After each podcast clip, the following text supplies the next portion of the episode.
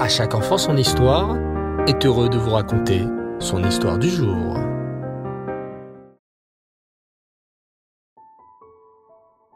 Bonsoir les enfants, j'espère que vous allez bien.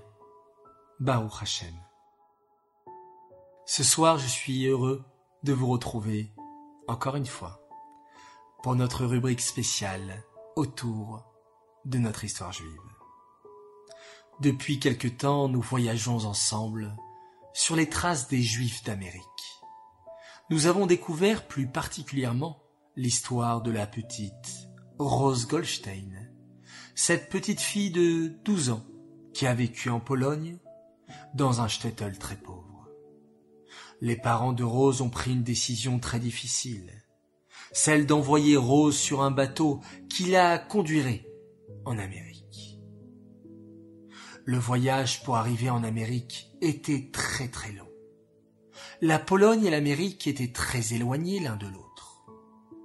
La petite Rose passa des jours et des jours dans ce bateau à réciter des Télim. Hachem, priait-elle, je vais à présent m'installer dans un nouvel endroit que je ne connais pas.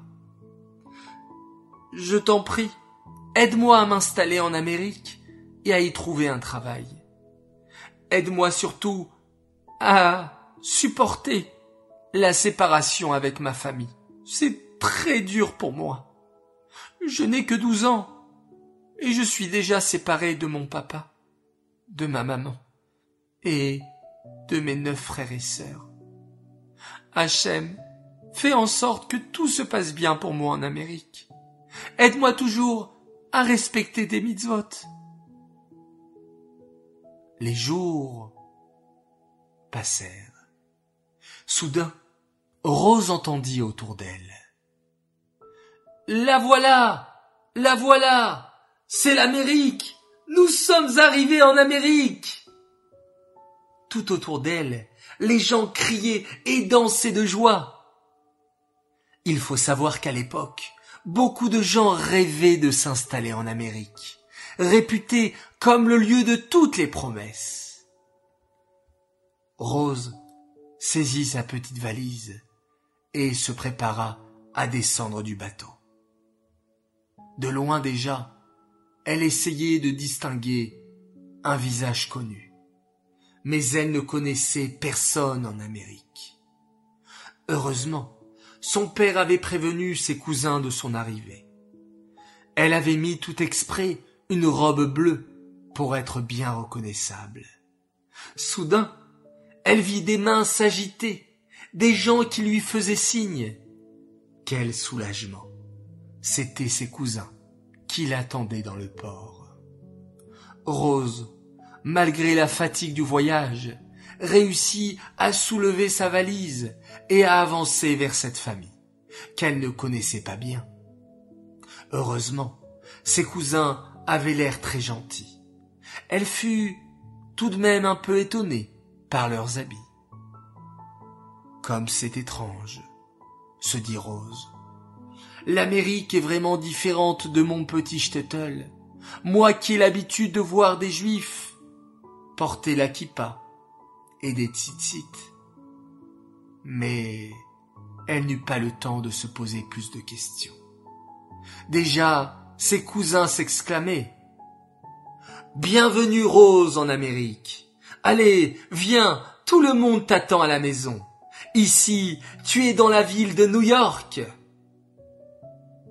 Mais comment va se passer l'installation de Rose en Amérique? Vous voulez le savoir les enfants? Eh bien, je vous donne à nouveau rendez-vous jeudi prochain pour un nouvel épisode.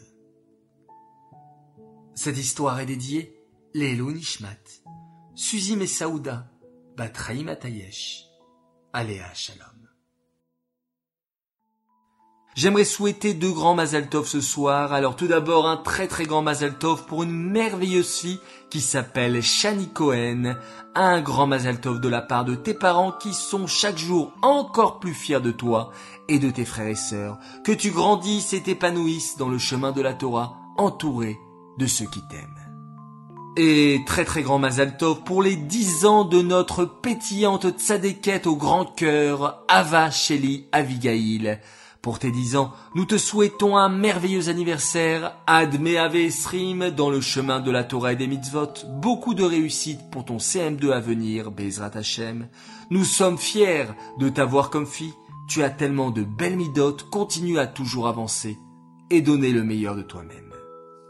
Voilà très chers enfants, à tous, je vous souhaite Laila Tov, bonne nuit, faites de très jolis rêves, et on se quitte en faisant un magnifique schéma Israël.